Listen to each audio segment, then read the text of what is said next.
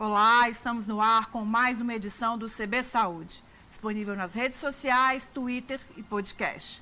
Eu sou Carmen Souza e a gente recebe o diretor científico da Sociedade de Infectologia do DF, Dr. José Davi Urbaez. Bem-vindo ao CB Saúde. Boa tarde. Boa tarde. Eu começo o nosso bate-papo pedindo ao senhor para explicar o que, que significa a imunidade de rebanho. Carmen, excelente essa sua pergunta porque me dá a oportunidade de fazer umas explicações pertinentes. Primeiro, essa palavra rebanho, né? Ela a gente não, não gosta muito de usar porque ela animaliza. Okay. Mas na realidade isso é um termo muito da vacinologia, ou seja, desde que nós tivemos a vacina como um instrumento de controle de doença infecciosa, tem cálculos que se fazem a partir da transmissibilidade de cada agente e dessa forma você consegue enxergar um verdadeiro rebanho, ou seja, o número de pessoas que você deve vacinar para que não aconteça mais a transmissão daquele agente infeccioso. Né? E hoje a gente tem tido uma situação atípica, onde esse termo de imunidade de rebanho, que a gente chama mais de imunidade coletiva, ou imunidade de grupo, ele está sendo extrapolado para o efeito que tem a infecção natural dentro de grupos populacionais em territórios eh, definidos, cidades, países, continentes. E isso traz uma enorme confusão, porque desde o momento em que você acredita que isso possa ser uma política pública, né, você entra numa seara extremamente perigosa e de risco, não é? Okay. É, o governador do DF disse ao Correio recentemente que a gente estava muito próximo dessa proteção coletiva. Ontem, uma pesquisa da UNB divulgada mostra que 20% é, da população do DF foi infectada. É, na sua avaliação, é, qual é o cenário do DF hoje com relação a essa questão? Então, eu quero pegar o gancho que você falou, proteção. Né? Não existe essa tal proteção. Porque o que, que ocorre? Talvez a cifra da UNB possa ser mais próxima da população, ou talvez a gente tenha uma cifra até maior em outros cenários. Mas o mais importante e não reconhecermos o quê? Os seres humanos têm comportamentos muito diferentes. Isso faz com que, quando você fale de proteção ou de imunidade, você tem que falar de heterogeneidade, ou seja, para as pessoas entenderem direito, a oportunidade do vírus se transmitir é muito maior em uma pessoa que mora no local distante né, da periferia, onde ela tem que se submeter a um transporte público, onde estão as pessoas aglomeradas. Esse transporte público demora duas, três horas para chegar no ponto de destino e ela está dentro de uma habitação onde ela não tem suficiente espaço vital para manter o distanciamento de dois metros. Então veja só, quando você fala de uma outra pessoa que tem carro particular, que tem um apartamento espaçoso, onde moram duas pessoas, onde ele trabalha em teletrabalho, ou ela trabalha em teletrabalho. É muito simples você perceber que o risco desse teletrabalho, um apartamento espaçoso com carro particular, e desse outro indivíduo é absolutamente diferente. Então, a circulação do vírus não acontece de maneira homogênea. Não é todo mundo que se expõe ao vírus da mesma forma. Por isso que não se pode falar de rebanho. De rebanho. Né? E aí, pensando no DF, então, cidades do DF com realidades diferentes, a gente imagina que a condição de disseminação do vírus é diferente também. O mundo é desigualíssimo. Nunca na história da humanidade o mundo foi tão desigual do ponto de vista socioeconômico. Então, as diferenças elas ficam escancaradas e essas diferenças fazem que a pandemia não seja igual para todos e no quesito de transmissão, isso é óbvio. Então você não pode dizer que nós estamos protegidos porque em algum, algum segmento dessa população você tenha obtido altas taxas de sorologia positiva. O exemplo mais importante nesse momento é Manaus, não é? Okay. Que teve um trabalho da USP que viu que 66% das pessoas poderiam já estar tido infectadas. Só que a gente está vendo surto em Manaus. Então isso é uma prova cabal que a única maneira de você ter imunidade coletiva é por meio de vacinação. Não existe esse instrumento através de imunidade a partir da doença, de imunidade natural. E mais do que isso, o custo que você tem de imunidade coletiva para a vacina É o custo da vacina e a fila que você faz. O custo que você tem para a imunização natural é centenas de milhares de mortos. Isso é o fundamental e por isso que a gente sempre faz esse esclarecimento com essas diferenças muito categóricas. Ok. E esse desencontro de informações ou essa forma é, equivocada das pessoas de avaliarem é, essa situação pensando numa forma mais glo global, tem um impacto também no comportamento das pessoas. Né? Quando se diz que estamos com imunidade é, de grupo, é, as pessoas começam a se comportar achando que estão protegidas. Isso é fundamental. A fala nossa dos médicos, dos cientistas, epidemiologistas, contraria o desejo das pessoas sempre. E a gente sempre fala contrariando também o conforto, contrariando o chamado normal.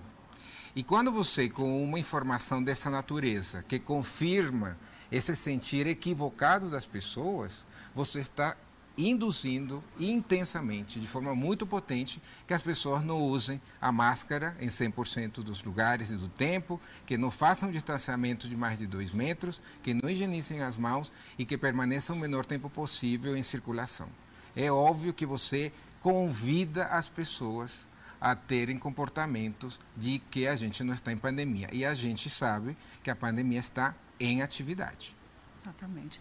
Pensando em outros países que começaram a enfrentar a pandemia antes da gente, por exemplo, a Europa, é, esse argumento da imunidade de rebanho foi muito usado antes da retomada das atividades, né, da reabertura das escolas e outras atividades. Hoje, os países, muitos deles, começam a encarar um aumento no número de casos, o que se chama de segunda onda. Né? É, uma, é um, um fenômeno, não é? uma realidade que também serve de exemplo aqui para o Brasil, um alerta para a gente de que essa imunidade coletiva é, não é bem assim. Né? É, você tem dois países clássicos que a gente cita, o caso da Suécia, que todo mundo fala, né? E por que, que todo mundo fala? Porque a Suécia apostou em deixar livremente o vírus circular entre pessoas aparentemente sem risco e que dessa maneira você iria fazer um cinturão de segurança a partir do desenvolvimento da imunidade coletiva. Não aconteceu, foi desastroso. As taxas de letalidade da Suécia, quando comparadas com Finlândia, Dinamarca, em volta, eh, foram extremadamente mais altas, 7 a 10 vezes mais altas para realidades e países semelhantes que são os países nórdicos, né?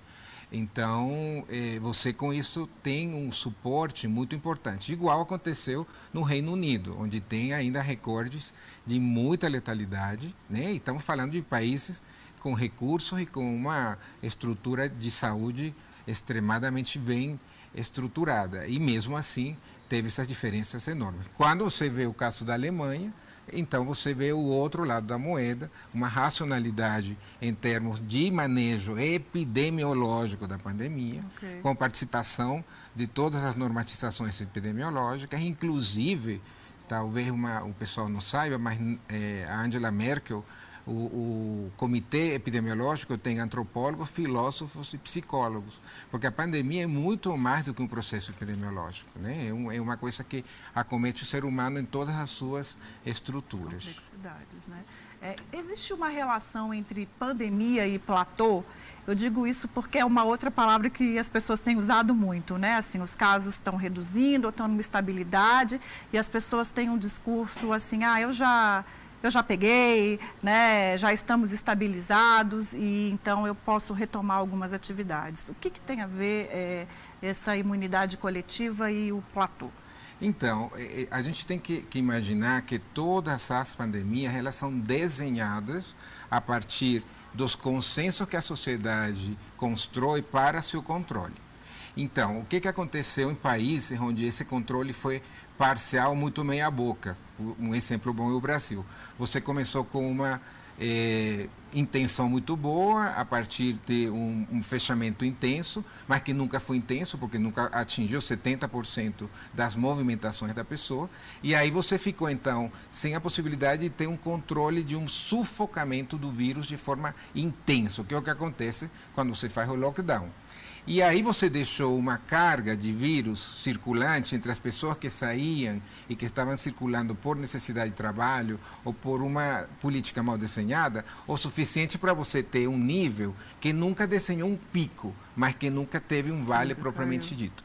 Essa, na minha opinião, é a pior das situações, porque você perpetua ao longo de semanas ou meses, como é o caso nosso, né? É, é, é, muito importante que as pessoas fiquem ligadas que você diminuir de 1.200 mortes para 800, você está fazendo muito pouco. Né? Você fala que você está dentro de um controle mesmo, quando você, isso vai cair para 200, para 50, tudo, tudo levando a dias depois que você vai ficar sem mortos e sem casos. Então aí você desenha aquele tal platô é uma estabilidade lá em cima, como eu sempre falo. É como que você subisse no Everest e depois descesse para os Andes. Você continua sem oxigênio sem suficiente. Oxigênio. Okay. É...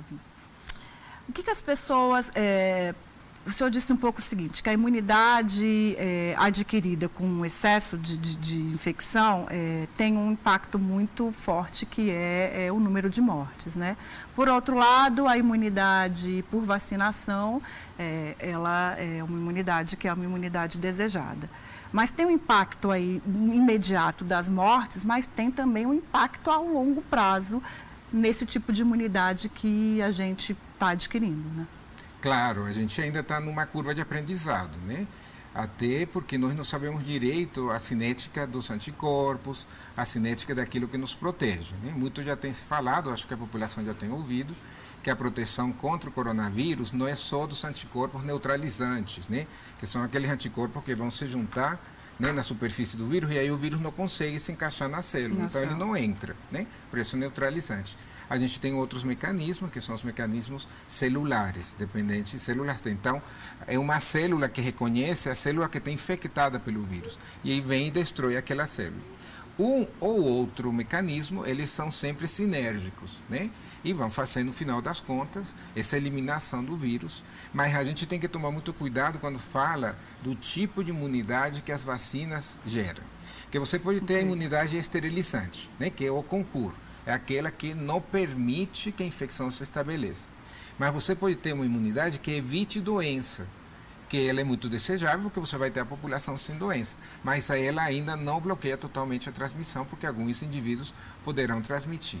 E você tem outra imunidade que também é muito boa, que você pode ter vacinas para evitar casos graves, Entendi. onde você permita né, que a, a população com aquele imunógeno, com aquela vacina, desenvolva apenas os casos leves e isso traz muito benefício à saúde pública. Então a gente tem que ter tudo isso definido e veja como é complexo. A gente não tem como conversar sobre pandemia sem a gente complexizar as coisas. E eu acho que a gente tem tido muita dificuldade em talvez nos comunicarmos adequadamente com a população Sobretudo porque tem muitos discursos negacionistas. Okay. Então, veja só, tudo isso que eu estou falando com você, você está me permitindo, porque a gente tem mais tempo, é, precisa sempre de um reforço, precisa sempre de uma, é, uma cultura de confiança e precisa de uma forma de falar que seja suficientemente didática para as pessoas se inserirem nesse movimento.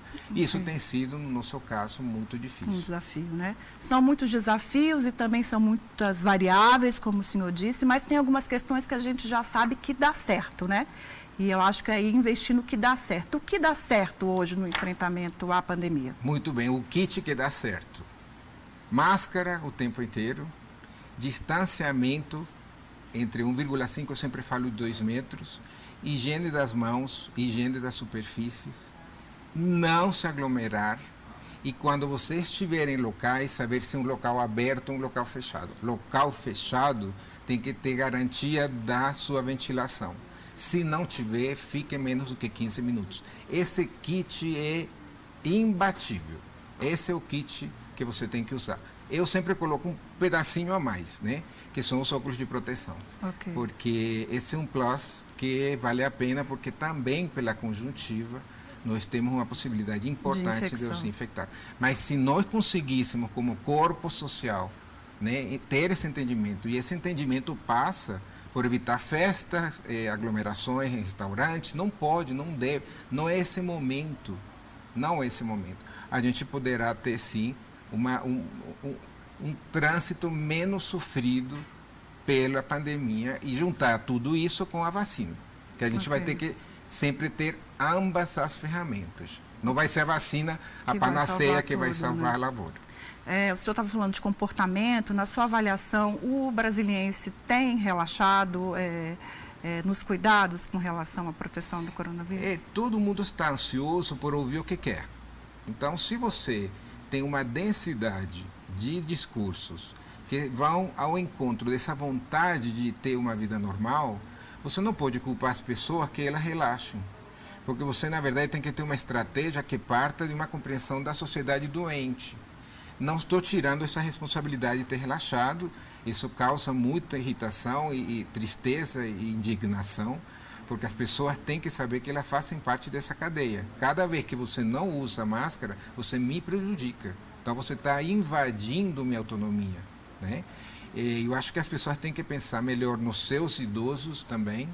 É, ontem saiu um trabalho muito extenso do CDC vendo como jovens têm levado a intensa perda de vidas em pessoas acima de 65 anos. Então, são fatos já documentados, certos.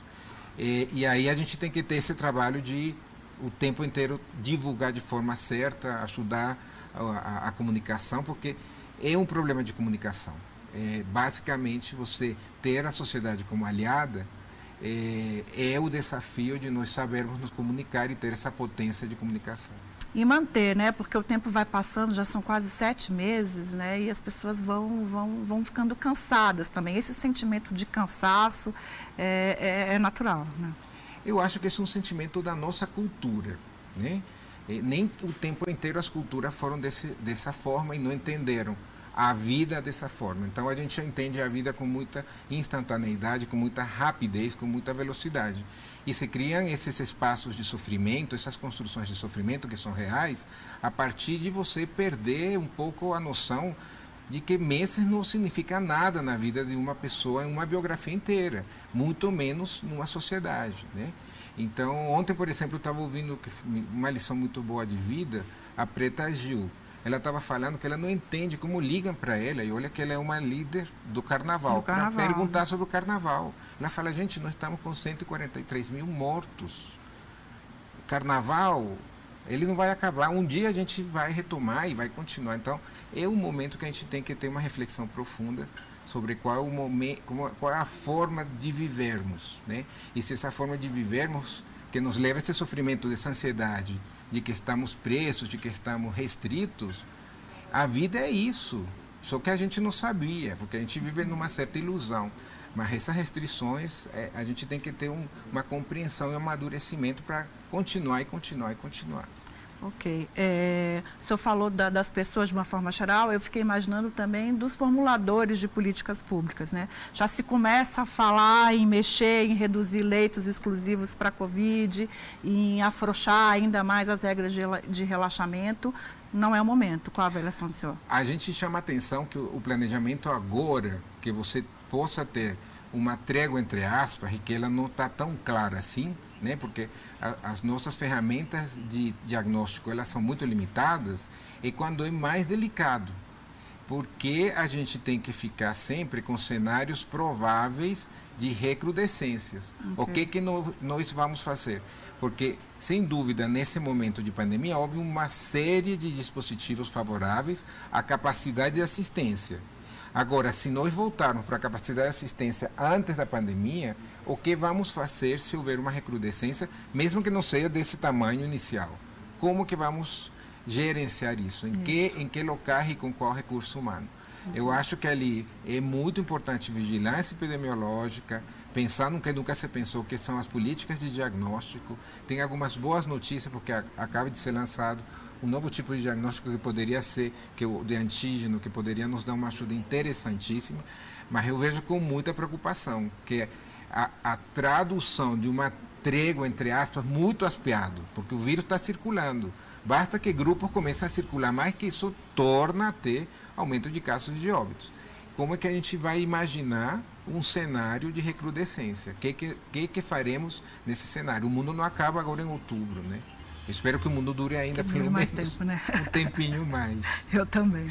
Vamos fazer o intervalo? É, em um minuto a gente volta com mais CB Saúde, que hoje recebe o diretor científico da Sociedade de, de Infectologia do DF, José Davi Urbaez.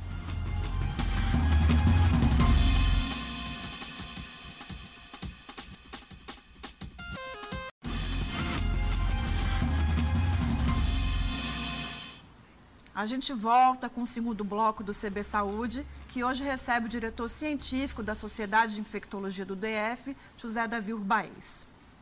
É, vamos começar falando sobre vacinação, né? O senhor disse que a imunidade de grupo se dá pela vacinação. Aí, para isso, você precisa ter vacina e as pessoas precisam se vacinar, Sim. né? Começando pela vacina. Qual a avaliação do senhor com relação às pesquisas em andamento? Olha, felizmente, veja, nós temos no momento em torno de 230 produtos imunogênicos em teste, nas suas mais diferentes fases, né? O que a gente tem insistido muito é que essas fases não podem ser atropeladas por essa loucura toda de justificar que a pandemia pode destruir todo o arsenal de segurança e de ciência que está atrás de uma medicação ou de uma vacina. Porque as consequências são inimagináveis. Só lembrar a talidomida, Talidomida, né? É, e ninguém lembra, mas em 76, por uma decisão terrível do presidente dos Estados Unidos, ele mandou fazer vacinação em massa contra influenza e teve uma verdadeira tragédia de Guillain-Barré. Pessoas que morreram né, por uma reação não desejável à vacina. Então, isso tem que ser feito com muita precisão. Eu acho que está caminhando nesse sentido. Nós temos várias tecnologias novas, né, que são, digamos, quase que impossíveis de acontecerem aqui no Brasil, porque, por exemplo, essas vacinas de RNA mensageiro, que tem a Moderna e a Pfizer, talvez a Pfizer que está mais avançada, ela precisa menos 80 de conservação. Então, como que a 80 gente graus, vai imaginar menos 80 menos 80 graus. graus, que são né, freezer de uma tecnologia que nós não temos. O Brasil é excelente na sua capilaridade de 2 a 8 graus. Né? Então, nesse sentido que a gente tem que enxergar, a menos que tenha, sei lá, uma política de implementação de urgência, de emergência para essas outras tecnologias. Mas o que é importante é que a vacinação é um fato complexo, de uma logística complexa no país continental. Nós estamos pensando em vacinar centenas de milhões de pessoas pela primeira vez, né? E nós temos que imaginar que isso não seja. Fa... Não é que a fase 3 amanhã vai ficar boa, vai falar que tal vacina é eficaz e amanhã alguém vai bater na Não sua vai porta com a vacina pronta e vai lhe vacinar. Não é assim. É um, é um processo complexo. O Brasil tem um conhecimento, o Brasil é reconhecido no mundo pela sua eficácia e eficiência nos programas de imunização. Então, isso nos favorece. Mas, sem dúvida, sem dúvida, tem todos os processos de a parte de tecnologia que tem que vir desses países para nós, né? Nós temos todo o processo também de que a população seja convocada, tem até as coisas mais, digamos, insignificantes. O número de seringas, agulhas, de frascos para embasar, né? né? Eh, então a gente tem que imaginar que isso é um cenário eh, extremamente complexo que precisa todos os cuidados. Porque se você fizer uma fase 3 importante e tudo der certo, e a gente está torcendo para que assim seja, vem a fase 4, que é essa fase do uso em massa. Uma coisa que você testa em 30, 40, 60, 100 mil pessoas, nunca dá todos os dados Do que que é, aparecem um quando usa em milhões, em dezenas de milhões, centenas de milhões ou em bilhões de pessoas, como será o caso da vacina ou das vacinas Isso. contra o A coronavírus. próxima pergunta era nesse sentido. Nessa perspectiva, provavelmente a gente vai ter mais de uma vacina. É, a- a- os estudos têm mostrado um funcionamento com duas doses. Né? Só acredita que é, existe a possibilidade, por exemplo, de você tomar é, vacinas até diferentes para se proteger? Então, eu espero que se isso em algum momento venha a acontecer, seja baseado em trabalhos né, que sejam feitos para testar essa hipótese. Porque não é possível, ah, está faltando tal, tal vacina, vacinar com isso. São mecanismos diferentes, são estímulos diferentes. Eh, por exemplo, na hepatite B, nós iniciamos a vacinação lá nos anos 80 com filtrado de partículas de soro de pessoas que tiveram hepatite B. Né? Plasma, então, o plasma? O isso? plasma. Okay. Então, a partir dali veio essa subunidade. Depois, por engenharia genética, se fizeram essa subunidade. Então, você completou uma com a outra, mas aí você teve toda essa comprovação em campo. É, eu, eu acho que isso tem que ser sempre colocado com muita serenidade e com muita tranquilidade, tentando se isolar de todas essas demandas né, que podem nos dar problemas. Lembrando que tem vacinas que no limite, se você não tiver todos os cuidados, você pode ter até efeitos adversos que sejam muito ruins. Né? Então, todos esses cuidados, e como nós temos esse conhecimento todo já bem sedimentado, eh, as pessoas que se dedicam a esses testes, a esses estudos, são muito sérias e estão nesse, nessa toada, estão caminhando por aí. Eh, mas a gente tem que levar isso para que a população né, também queira e exija essa mesma rigorosidade que ela se sinta empoderada com essa exigência. Não é qualquer coisa que ele vai usar, não é qualquer tipo de produto, não. Tem que ser um produto que tenha passado pelos testes, que seja seguro nesses testes e que isso garanta a segurança e a seriedade daquela situação, mesmo nós estamos na pandemia. Tem o tempo da ciência, né? O ciência, não, ele não é instantâneo. E, é, enfim, é, depende dos resultados, né? A gente tem testes acontecendo aqui no Distrito Federal. O senhor está otimista? O senhor acha que a gente vira o ano já com uma boa notícia? Ainda, obviamente, com a ponderação de que de, demora, não é todo mundo que vai ser, a OMS diz muito isso, primeiro os vulneráveis, mais na frente o restante da população, mas o senhor está otimista? Acredita que a gente vira o ano com uma notícia melhor? Veja, é a primeira vez que eu vejo calendários de vacina querendo ser cumpridos rigorosa e com muita temporalidade. Okay. Isso não é uma coisa que a gente deseja, porque nós estamos tratando com variáveis biológicas. A gente já viu o que aconteceu com a vacina de Oxford, deu tudo certo. Ficou meio nebuloso, a gente não sabe aqueles dois casos o que, que, aconteceu, que, que aconteceu. Mas o fato foi que teve que ter uma parada de 15 dias, etc. E tal. Isso nos ensaios de vacina é uma questão de rotina. Pode acontecer uma dúvida daquilo, daquilo outro. Então, assim, é óbvio que eu gostaria que no final do, do ano a gente tenha né, análises sólidas, robustas, em relação com eficácia da vacina na fase 3. Né? Vocês não sei se viram a semana passada, retrasada pela primeira vez na história, todas as eh, eh, empresas farmacêuticas que estão fazendo testes de vacina eh, publicaram os seus protocolos. Isso nunca aconteceu, porque isso era considerado uma informação confidencial de cada uma das empresas. E lá, então, tem todos os parâmetros onde você vai fazer um tipo de pit stops, né? Para você faz, ir fazendo o cálculo de eficácia, né? Tomara que isso seja com o maior número possível daqueles que eles desenharam, porque isso te dá muito mais segurança daquele resultado. Né? Então, é, é, eu repito, eu estou assim bem é, otimista de que nós teremos vacina, mas eu não quero acelerar a vacina que atropele a, a sua, os seus paradigmas de segurança e de qualidade. Ok, tendo vacina, uma fórmula ou mais fórmulas, a gente vai para outra etapa, que é que as pessoas precisam se proteger, né? E a gente entra na questão da adesão. É, e há um movimento é, é, anti-vacina também, né? É um, um próximo desafio. É, o Brasil, felizmente, ele, ele foi atravessado por esse movimento ainda muito incipientemente. Mas é, eu já tinha comentado com você que a Organização Mundial da Saúde definiu como um dos mais importantes pontos de pesquisa e ação na saúde pública o que se chama hesitação vacinal, né? esse é o nome, ou seja, estudar mais aprofundadamente esse fenômeno de pessoas não quererem se vacinar né? a partir da onde a, aparece esse tipo de comportamento de uma maneira populacional, porque sempre teve pessoa que teve medo da picada de tal, sempre teve mito que podia ser uma campanha para matar a gente, enfim, isso, isso sempre existiu no imaginário da, das pessoas. Mas isso não impediu que o Brasil tivesse pelo menos 95% de adesão à vacinação. A população brasileira gosta de ser vacinada. Né? Mas isso, infelizmente, tem caído. Então, até no Brasil, que é uma população que gosta de ser vacinada, pela eficácia que a vacina sempre mostrou para a população, nós temos tido queda dessas vontades de serem vacinados, né?